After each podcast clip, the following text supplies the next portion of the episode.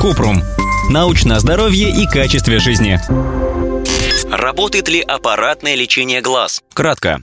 Пока нет доказанного эффекта от аппаратного лечения глаз. Чаще всего этот метод предлагают для коррекции амблиопии или синдрома ленивого глаза, когда мышцы одного глаза слабее. Однако, чтобы определить пользу аппаратного лечения, нужны дополнительные исследования. В мировой медицине вместо аппаратного лечения амблиопии применяют корректирующие очки, повязки на отстающий глаз и иногда делают операцию.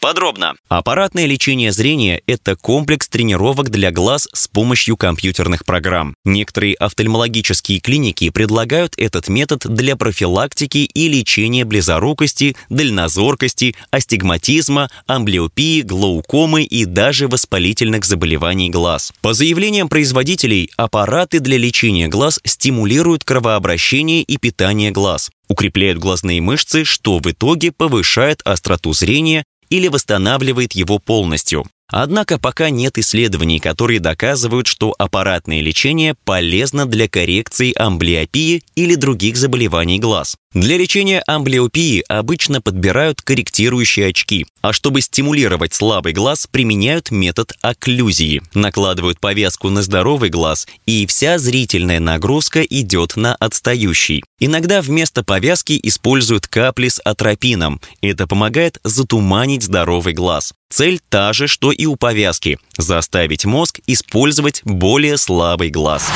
Ссылки на источники в описании подкаста. Подписывайтесь на подкаст Купрум, ставьте звездочки, оставляйте комментарии и заглядывайте на наш сайт kuprum.media. Еще больше проверенной медицины в нашем подкасте без шапки. Врачи и ученые, которым мы доверяем, отвечают на самые каверзные вопросы о здоровье. До встречи!